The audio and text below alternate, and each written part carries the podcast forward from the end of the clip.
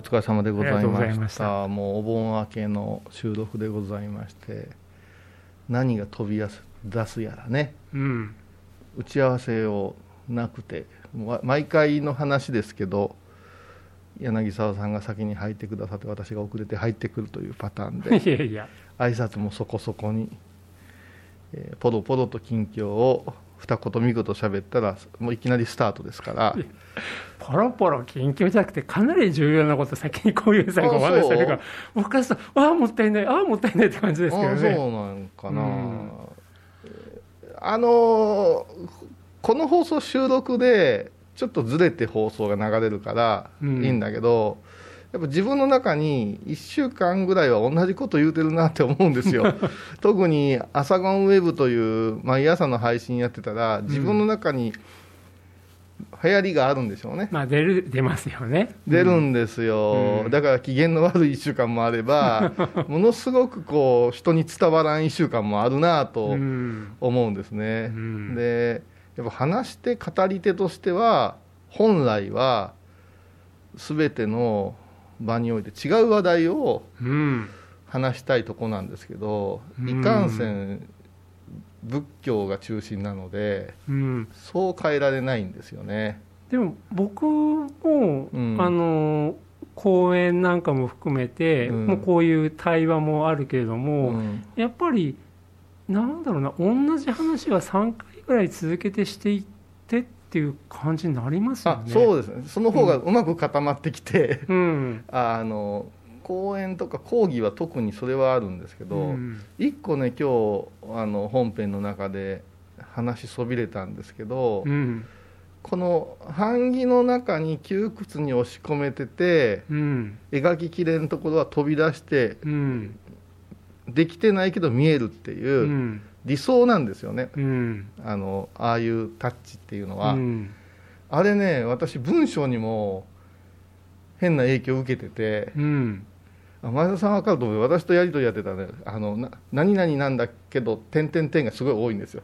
点々点が点々点をむむちゃくちゃ6個の点々点をやたら LINE とか SNS で使うんですよ。はあれはもの話の間でこの間を想像してくださいっていう気持ちがすごく強くて、あうん。こ口語帳というか話してるつもりで打ち込むとうん。点々点がやたら多いねって言われるんですよ。うん。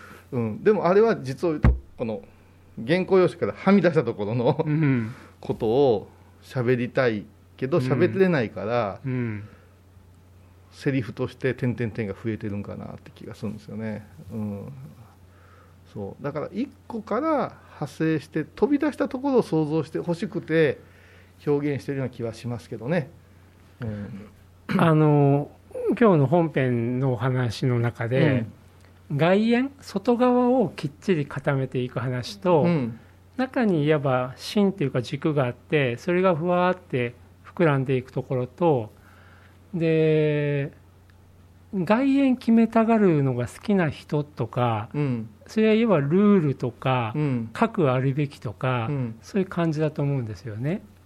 でも僕小遊さんも今余白というか、うんうん、言い切れないことっていうのもあるかもしれないけれども、逆に言うと言い切らないがゆえに相手がそこを埋められうんる場所、うんわかるわかる。バッファーとか干渉体とか、はいはい。そこがなんかイマジネーションとかクリエーションとかそういうものの居場所だと僕なんか思ってるんですよね。あの絵と書の違いを言ってくれって言われる時が時々あって、うん。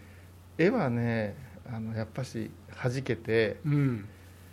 えー紙の上からはみ出したようなの好きなんですけど、書はねいっぱいいっぱいでギャーって描く書はすごく苦手なんですよね、うん。見るのが、うん。書はねやっぱしね繊細で空間見せてほしいなって思うんですよね。ああそういうことですね。はい、だからそこで自分の中に区別か差別してるんやろうなっていう気はすごくするんですね。うん。ただ一個思うのが苦手じゃったなーって。あの頃苦手じゃったなー小学校の頃っていうのがポスターコンテスト。は中国電力とか愛鳥週間とか、あうん。献血とか。うん。あれを先生が私絵がうまいから、うん期待してるよ的に言われてうん。あんなにつまらんもんなかったですね。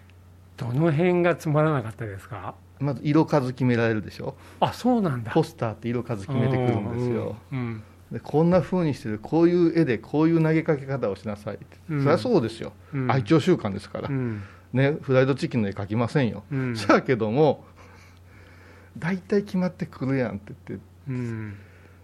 くちばしだけ描いていやーって毛並み描いてやりたいなって思うけど大体却下されるんですよね。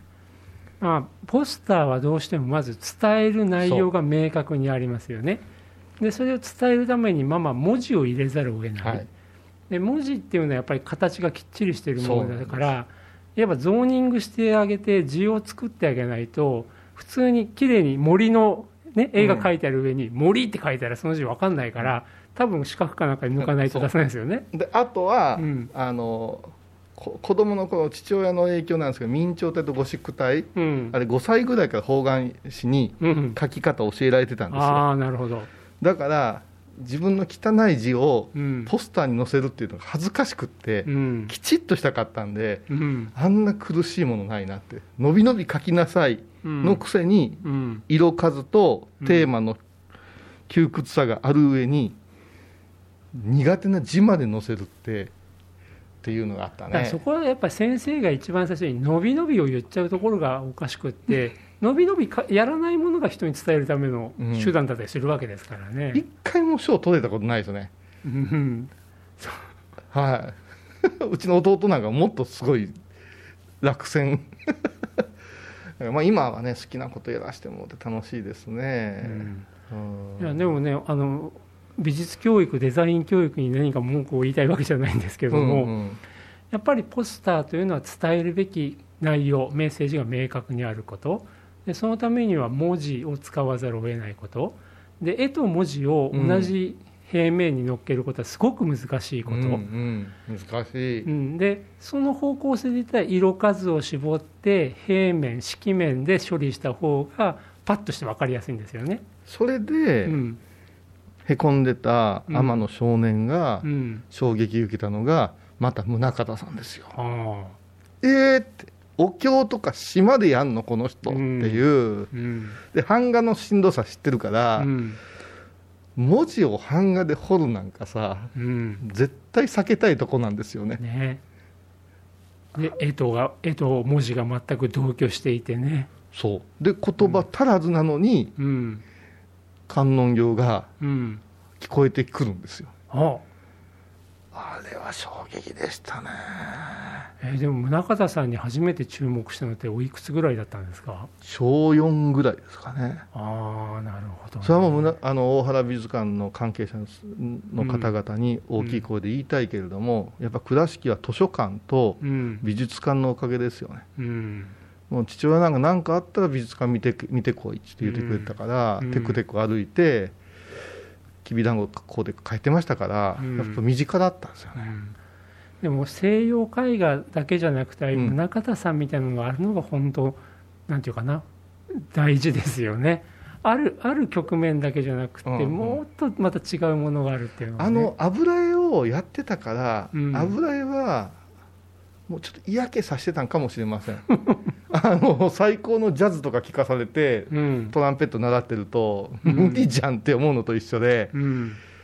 すげえで終わってしまうんですよね。う、ん。で色あこんな色使うてるんかとかうん。油彩に関してはうん。その作家さんのパレット見てえなって思ってる。うん。パレット見てえなって思うんですね。お前のはいつもパレットに色が少ないって怒られてたからうん。単調だって言われたんで、それが版画の方へ行ったりうん。墨の絵を見た時にうん。こんなにポップなんやって色裏からつけるんやとか教えてもらった時衝撃でしたね、なるほどうね、ん。でもそれが10歳のタイミングだったのはやっぱり大切ですよね。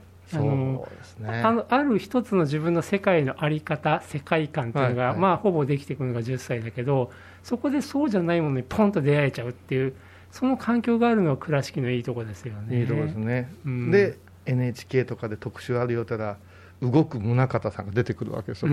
どうしたんやこの人眼鏡。こんなに目近づけて姿勢とか怒られんかったんかな、お母さんにとかこう思いながら見たのがやっぱ衝撃で、うん、やっぱりいまだに身近なというかねうちの中自分の中に入ってるうん。